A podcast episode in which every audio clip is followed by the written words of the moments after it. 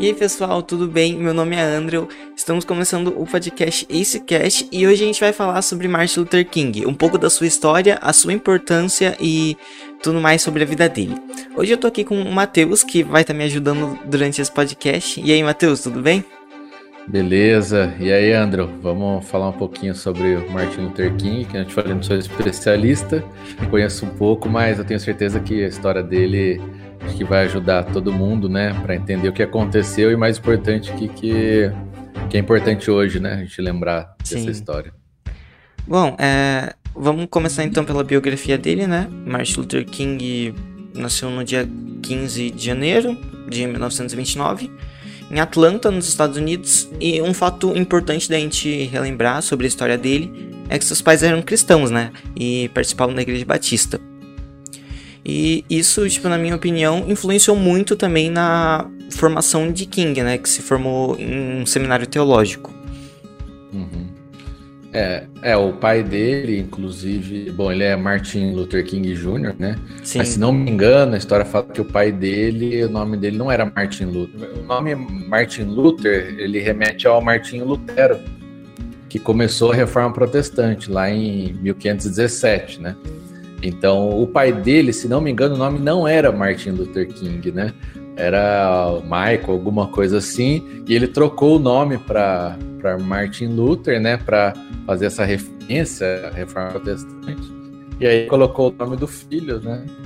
Martin Luther, aí sim, para. E acho que nem imaginando, né? acho que ele já esperava alguma coisa grandiosa, né? Trocando esse nome, continuando esse nome na família, mas acho que ele não tinha nem ideia que ia ser tão grande assim, né? Verdade. É, e depois da formação dele, a gente pode ver que ele se mudou para é, em 1954, ele se mudou para Montgomery, que fica no estado de Alabama, ainda nos Estados Unidos. E uma coisa que lá na época era muito forte era a segregação racial, né? Que as pessoas eram julgadas pela cor da pele e não pelas suas ações. Então eu queria saber a sua opinião sobre isso, sobre as pessoas serem julgadas pela cor da pele e não pelas ações, é, e serem separadas por isso. Uhum. É, é, então, isso daí é um negócio histórico, né? A gente tem toda essa história que vem da, da escravidão mesmo, né? E, e que muitos anos isso aconteceu nos Estados Unidos, a gente teve aqui no Brasil também mas é um, contexto de lá é um pouquinho diferente, né, daqui, porque de fato lá os negros eles são minoria da população nos Estados Unidos, sempre foram. Uh, já aqui no Brasil não, a gente tem uma mescla grande, né? Eu, por exemplo, eu aqui posso ser considerado branco, né? O Andrew, com certeza branco, né? Essa cor qualquer lugar branco, mas eu aqui eu posso ser considerado branco é, mas lá nos Estados Unidos, para eles, eu não sou branco, né? Não sou branco, né? Então, é, você se sente. Até hoje, né? Isso. Desde aquela época, que era muito pior, porque era uma segregação do Estado, né? Até hoje, eu, alguns anos atrás, eu viajei, a primeira vez que eu viajei para os Estados Unidos, eu, eu cheguei lá e fui trabalhar numa empresa que é no, em Ohio, lá no norte dos Estados Unidos. E aí, às vezes à noite eu queria fazer alguma coisa, ah, vou comprar, né? Está nos Estados Unidos, vai comprar, né? E ainda mais o dólar, que na época era dois, dois para um, né? Então tinha que comprar bastante. E aí eu ficava procurando shoppings, né? E aí eu procurei um shopping tal, fui. Aí tinha uma loja lá que é de coisas baratas, né? E eu tava andando dentro da loja. E assim, normal. Aí de repente eu comecei a olhar assim, o pessoal olhando para mim eu olhando tal, meio estranho. Aí eu reparei que na loja só tinha gente negra. Negro e indiano, né? Indiano tem bastante nos Estados Unidos, mas só, só. Um ou outro, assim, branco que eu via e não tinha. Aí depois que eu fui ver que lá nos Estados Unidos ainda tem muito isso, tipo um bairro, a loja, a igreja que só vai negro, né? Isso nos dias de hoje, né? Isso, assim, não é uma lei, não é obrigado, mas é tipo um reflexo, né, do que aconteceu naquela época de, do Martin Luther King e tal. Então o racismo ele é presente ainda, infelizmente, na, na, na, nossa história. E é triste, né? Ano passado a gente teve lá o caso do George Floyd nos Estados Unidos. e foi aquele abuso de poder, né? O policial matou o cara indefeso e, e é algo ainda muito presente. Então, por isso que lá essas coisas vêm dos Estados Unidos, porque lá ainda é presente, muito mais nessa época aí que, tipo, o, negro não podia nem andar junto, né, com, com o, o branco, nos mesmos, frequentar os mesmos lugares. Então, realmente, naquela época, o negro só podia ir na igreja de negro, o negro só podia ir na loja de negro, né? Então, isso é triste, porque, é, meu, nós somos iguais, né? O, o, a cor da pele, tipo, ela não determina nada, nada no nosso caráter, absolutamente nada. É, se você olhar geneticamente, né?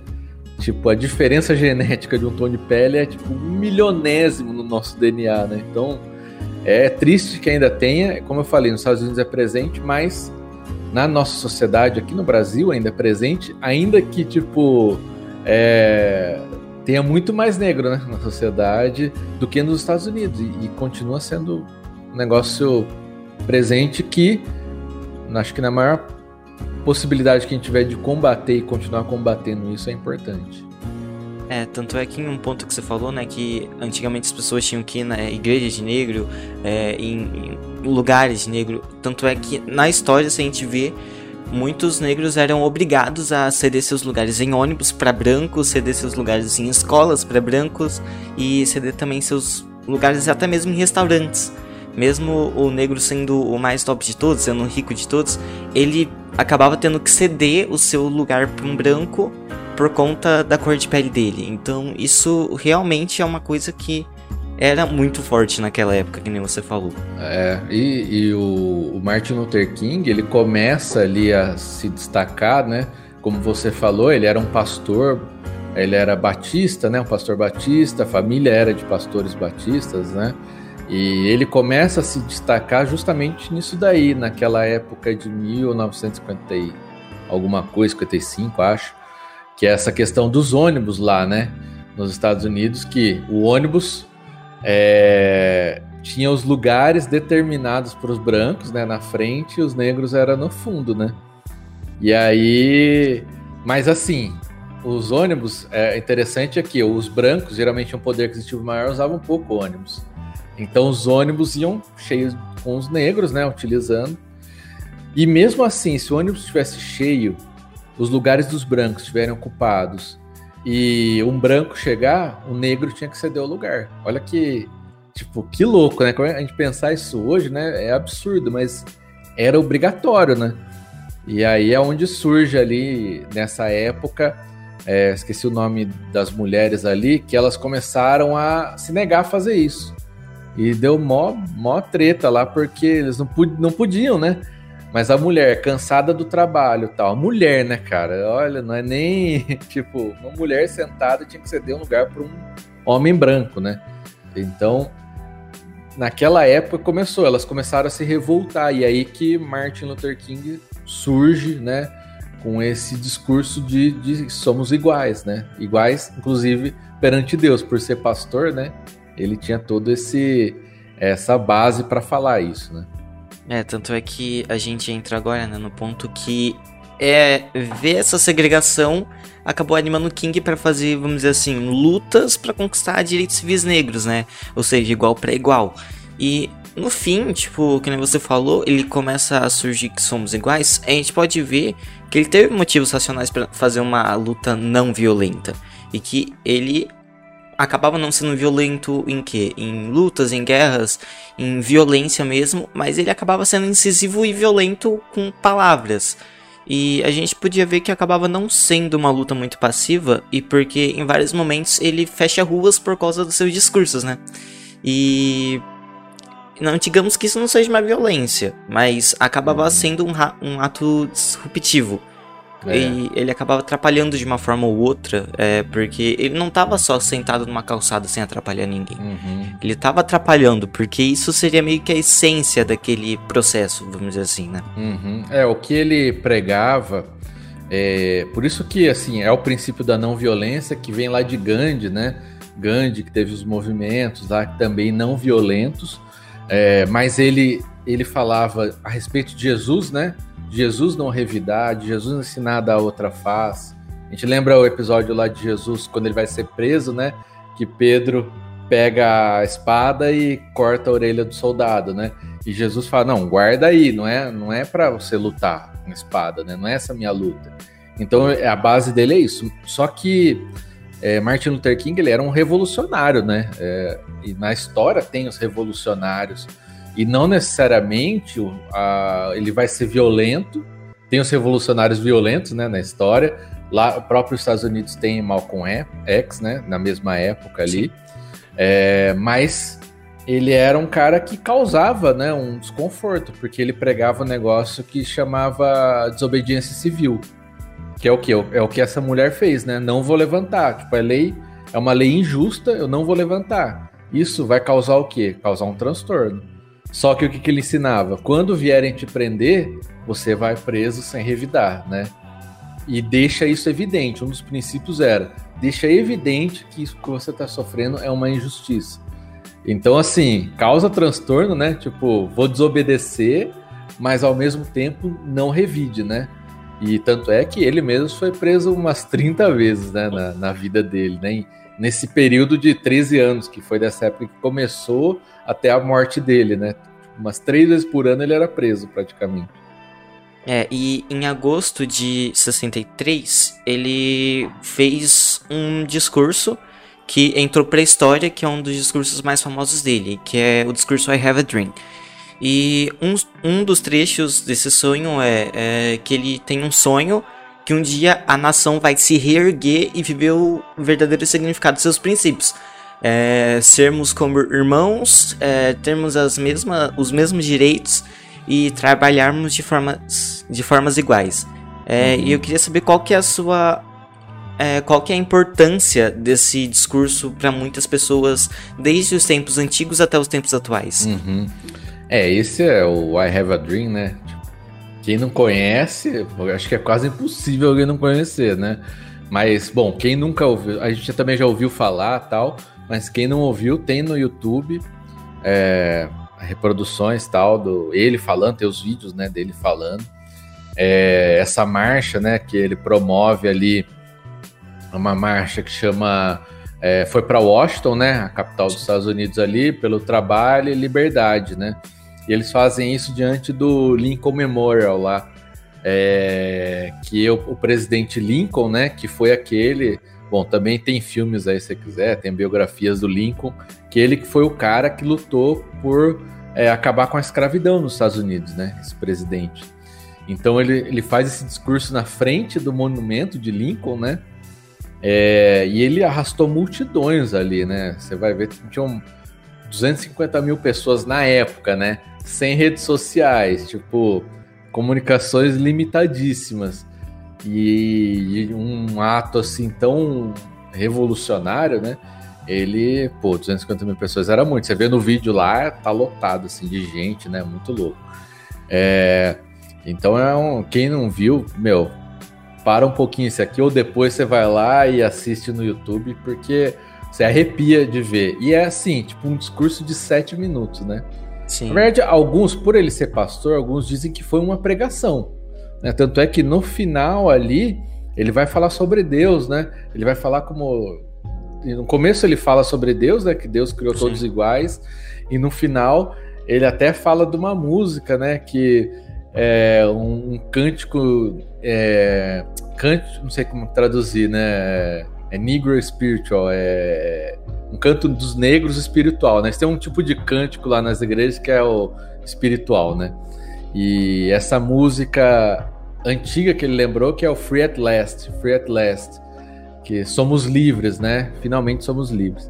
Então é uma pregação, né? Mas é um discurso também. E assim, sete minutos, né? Como que um, um discurso de sete minutos mudou assim os caminhos da história. Então é, é, é, muito impactante, né? E esse discurso ele fala essa parte, né? Eu tenho um sonho e é legal que contam, né? Contam na história que ele preparou, né? Escreveu o discurso, mas ele estava até o último momento ali e por várias vezes ele não leu o que ele tava, tinha escrito, mas ele falou né? E a gente como cristãos, eu como cristão, eu acredito que ali ele foi inspirado, né, pelo Espírito Santo para falar aquelas palavras. Porque naquela plateia, se você olhar o vídeo, você vai ver que tinham, não tinham só os negros, tinham brancos também ali do meio, pessoas que já apoiavam a causa. Tinham uh, muçulmanos, muçulmanos seguiram também ele, né? Você vai ver lá com o chapéuzinho tal que eles costumavam usar. Você vai ver várias pessoas ali atraídas, né, para aquele momento histórico. E é, é muito legal porque é, ele começa falando ali. Parece que ele, se olhar bem o vídeo assim, parece que ele tá meio inseguro, mas ele vai subindo, vai subindo e, e ali no final, assim, quando ele grita o Free at Last, né? E, e esse I Have a Dream também tem a parte ali que eu acho que também é muito marcante, que ele fala que eu sonho quando meus quatro filhos pequenos forem julgados não pela sua cor, mas pelo seu caráter, né? Sim. Então, é, essa é a luta, né? Então, acho que uma coisa importante que eu levo disso, né, é que ele mesmo como um pastor, ele estava interessado não só em pregar a religião, né, ou pregar Jesus, que é importantíssimo, né, mas ele estava interessado em fazer diferença naquela sociedade, né, ao custo da própria vida, que foi isso que infelizmente aconteceu depois, né? Ele Sim. foi morto, né, uns anos depois, mas ele abriu mão e, e, é inter... e só lembrando que na época lá dos, dos ônibus, né, da, da questão dos ônibus, o que aconteceu é que os negros eles decidiram não vamos mais usar ônibus.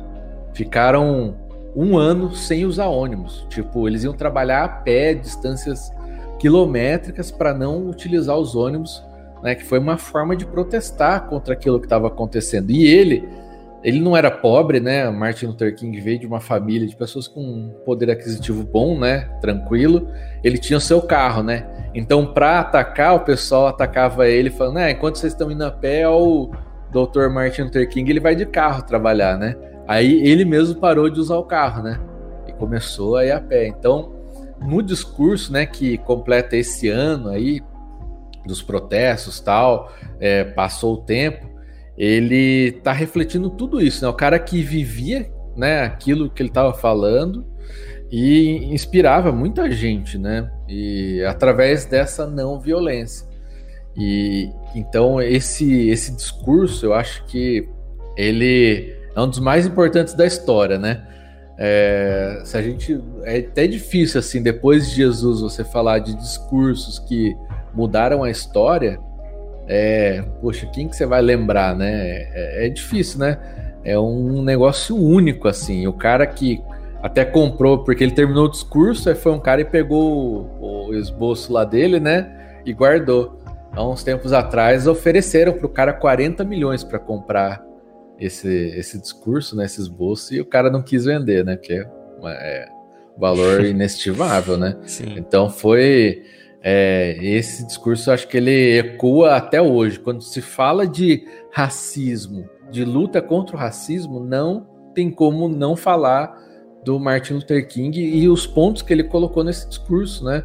O discurso de, de realmente somos iguais, meu. Somos e no discurso ele fala, olha, eu sonho o dia que eu puder ver meninos brancos, é, meninas brancas com meninos negros, meninas negras de mão dadas, né? é, é um pouco até, eu vou um pouquinho além, acho que até um pouquinho diferente hoje, né? Porque hoje, aí, vários, vários lados que tem hoje, né, de discussão, é sempre tentando diminuir o outro, né? Eu não quero nada com o outro, eu quero distância do outro, né? Se você não pensa igual eu, não quero falar com você, eu vou te cancelar né, na internet, né? E, e aí no fim ele fez um curso, um discurso diferente, era de união, ele estava querendo unir todas as pessoas de forma iguais, não importa o que você é, o que você pensa, tal. Ele fez o discurso para ele fala até de judeus, católicos, protestantes juntos, né, no, no nesse I Have a Dream. Então, acho que mudou muito assim os rumos da história, né? Sim, é, e também, que nem você falou, tem uma parte que ele fala, né? sobre os. É, não sobre os filhos dele, mas tem uma parte que ele fala: Eu tenho um sonho que um dia nas subras colinas de Georgia, os filhos de antigos escravos e os filhos de antigos senhores de escravos poderão se juntar à mesa da fraternidade. Ou seja, aí pelo menos na minha visão, é, ele está falando sobre todos nós se juntarmos ao céu junto ao Pai. Eu não sei se é isso mesmo, mas eu queria saber sobre isso. Não tinha pensado nisso. Pode ser, mas acho que mesa, né, pra gente que é cristão, ele remete muito a isso, né? A gente tem a ceia, por exemplo, que representa a mesa ali, Jesus com todos, né? E ele reforça essa que isso que eu falo que é, que é diferente de hoje, né? Porque ele fala, olha, aqueles que tinham escravos, né? Aqueles filhos que, se você olhasse assim, né, de uma, um ponto de vista humano, poxa, eles me oprimiram, né? É eles que estão fazendo isso aqui comigo. Eu quero junto à mesa comigo, né? Tipo, eu quero participar e a mesa reflete essa mesa de Jesus, né? Tá junto. E aí por isso que eu falo que esse discurso dele, ele é uma pregação também, né? Porque ele está convidando essas pessoas também para a presença de Jesus. E, e, e, por isso que eu acho que hoje esse discurso ele, ele, é, ele, ele é total importante para nós, né? Mas para quem não é cristão também, né? Da gente tá à mesa junto, né? Não importa, o cara pode ser fã do político X, pode querer o é, não vou falar nomes, né, que já está muito presente aí, mas o cara pode defender político XY, pode, sabe, é, pode defender minoria Y, pode defender é, uma ideologia YX, mas, meu, como cristão, eu quero estar à mesa com essa pessoa, né? É o que Jesus fazia, e ele era até acusado, né, porque ele ia na mesa com fariseus, né, que eram pessoas não queridas pelos judeus, né, um cobrador de imposto, que eram os caras mais ladrões da época, com prostitutas que eram rejeitadas né, ali na sociedade. E ele estava ali com essas pessoas, né? Então, eu acho que faz muito sentido isso aí que você falou, não tinha parado para pensar. É, e na década de 50 e 60, é, a luta dos direitos civis para negros acabou aumentando né, a sua força. E entrando no que você falou sobre gesto de resistência, vamos dizer assim, de alguns negros, que não admitiam ser obrigados a ceder espaço em escolas, restaurantes e ônibus para um branco poder ocupar. E esses pequenos gestos acabavam sendo vis, é, acabavam como que eu posso dizer, acabavam motivando manifestações a favor de mudanças nas leis, para que negros e brancos fossem vistos da mesma forma, né? E Martin e Luther King foi uma dessas pessoas que se comoveram com ações pequenas, é, que eram consideradas pequenas naquela época, mas que acabavam gerando consequências enormes né, na luta contra o racismo. Sim. E esse ponto, né, que é bom ressaltar de novo, é que ele era um pastor protestante e acreditava no pacifismo. Ou seja, é, nada disso é ter uma guerra, uma luta em si. E a gente pode também ver que naquela época, que nem você falou, tinha outros líderes negros, como por exemplo o Malcolm. Que ele bus... Mas o caso dele, ele buscava a radicalização, ele não buscava o pacifismo.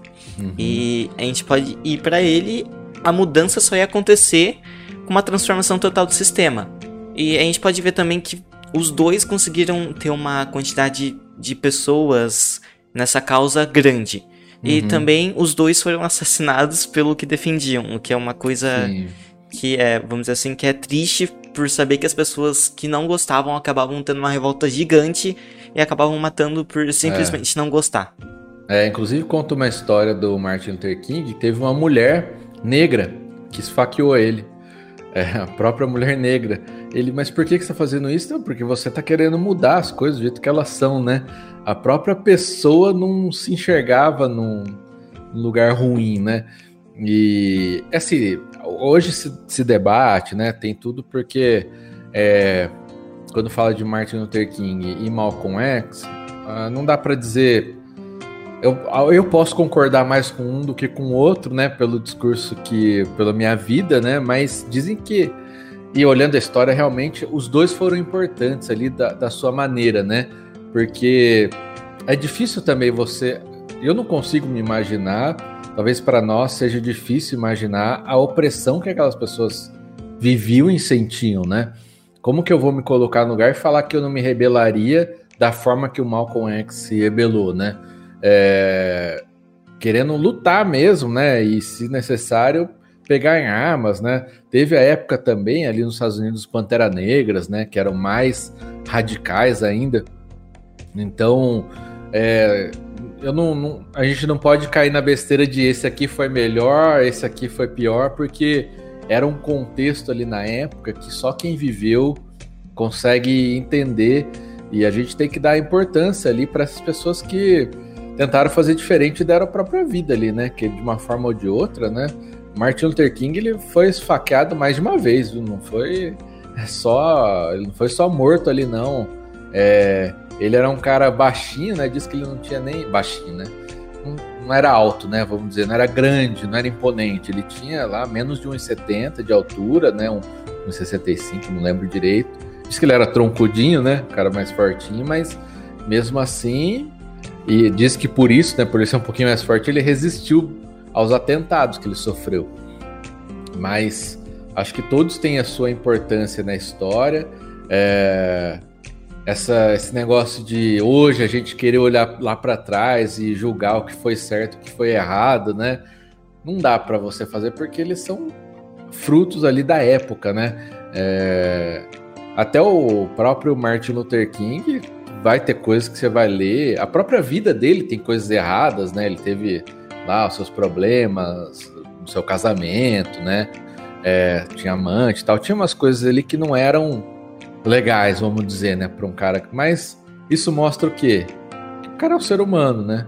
É um ser humano que está lutando para fazer o melhor ali, tem suas falhas, mas estava lutando porque é certo, né? Acho que isso que fica desses caras aí, é, dele, do Malcolm X, de lutar para fazer o que é o certo, né? Mesmo que você seja minoria, mesmo que é, tem essa toda essa repressão da sociedade, ou existe uma pressão da sociedade, né? Se você acredita que aquilo é certo, vale a pena. Agora, está disposto a pagar o preço, né? Ele pagou um preço alto ali por isso, né? É, e agora, falando sobre esse preço alto, é, a gente vai falar sobre a morte dele. Que, apesar de ter obtido várias vitórias em pautas reivindicadas ter a admiração de várias pessoas é, que acabaram não querendo o fim da segregação. Em 4 de abril de 1968, é, Martin Luther King foi baleado por James E. Ray. Poucas horas antes é, e poucas horas depois foi declarada sua morte. E a gente pode ver um ponto que o assassinato de Luther King comoveu o mundo todo naquela época e se for ver bem até hoje, às vezes como algumas pessoas que vão ler sobre a história dele e mostrou que ainda tinha muito para se fazer para acabar com essa segregação.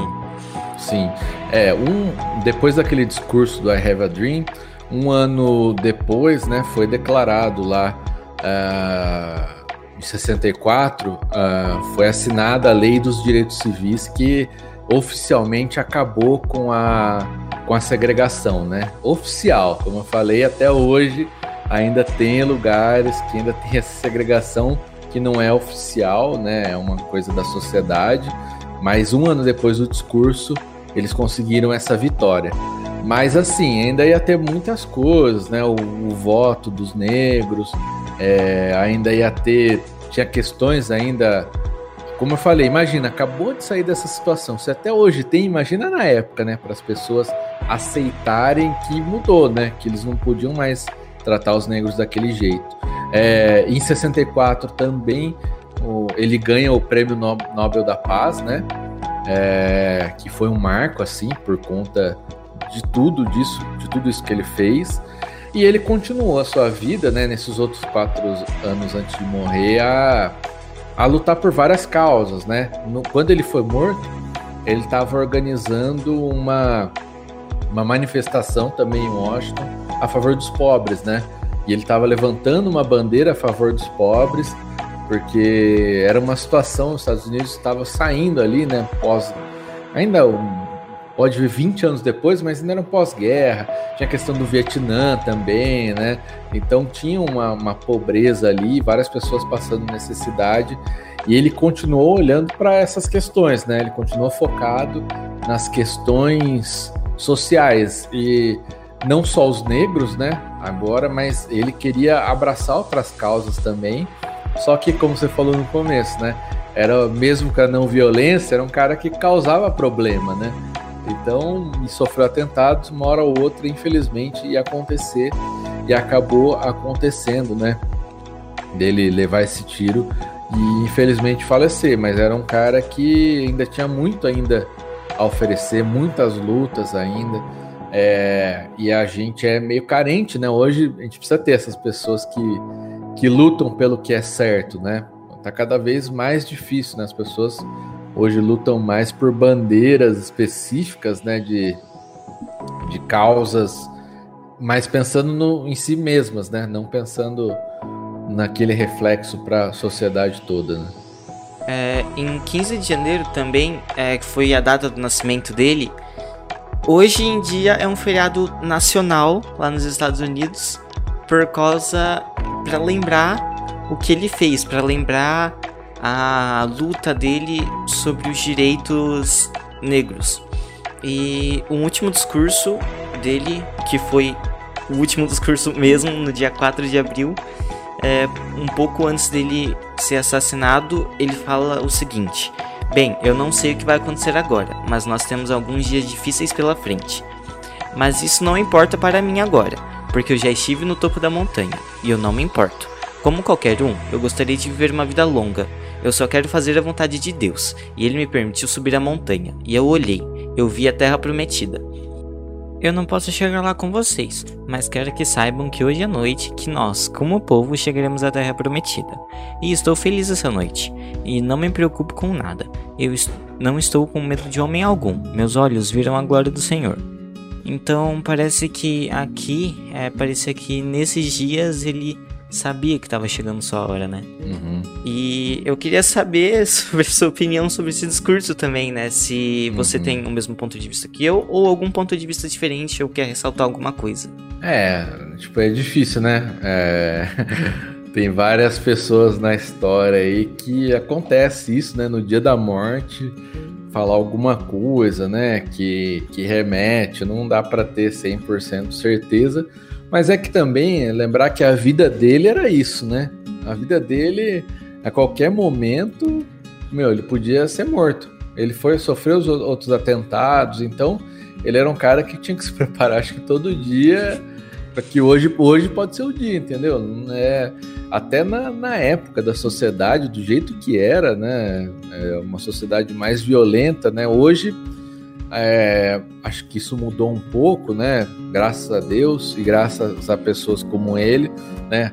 Lembrando de novo o que aconteceu ano passado, George Floyd, né? Lá nos Estados Unidos, é, você vê a revolta que teve, né? Por, por conta disso, a exposição que teve, né? É, e se ainda hoje está acontecendo esse tipo de coisa, e lá nos Estados Unidos acontece, em outros lugares do mundo, aqui também, por outras questões, as pessoas morrem por coisas assim. É, acho que na época ali dele era muito pior, né? É, poxa, se lá nos Estados Unidos mataram um presidente, né? O Kennedy, mataram um presidente, imagina um cara assim, né? Que tava ali lutando por várias causas e tava incomodando várias pessoas, né? Então acho que ele já. Acho que todo o discurso, talvez, toda aparição dele pública, acho que ele pensar, podia pensar, né? Pô, essa aqui pode ser minha última, sabe? Essa daqui posso não passar dessa. Então, tinha essas mensagens aí nos seus discursos. É, e ele tinha que realmente, né? Infelizmente, o ser humano é, é desse jeito mesmo, né? A gente não pode, é, não pode esquecer que é ser humano e, e infelizmente passa por isso, mas eu acho que pode ser que ele sentiu ali realmente hoje é meu último dia, ou pode ser que ele já estava se preparando ali, qualquer um discurso, qualquer aparição pública poderia ser. Infelizmente veio a ser aquela, como eu falei, ele poderia ter contribuído muito mais ainda na, na sociedade, né? Mas acredito que ele cumpriu ali o que ele tinha para cumprir, mudou o curso ali, né, nos Estados Unidos da, da história, foi essa voz e, e hoje, até hoje, continua falando, né? Li esses discursos dele, fala até hoje, né? Das situações que a gente vive, dos sonhos, né? Da, é, do que a gente espera, né? Para frente. É importante sempre relembrar. Sim. É, então a gente já tá acabando é, e para finalizar é, foi mais esse discurso e eu queria estar tá agradecendo, Matheus, por ter participado com a gente desse podcast. E também para você que está ouvindo a gente ou até mesmo assistindo, também muito obrigado por acompanhar até aqui. Bom, não esqueça de compartilhar e até o próximo e tchau, tchau para vocês, gente. Valeu, gente.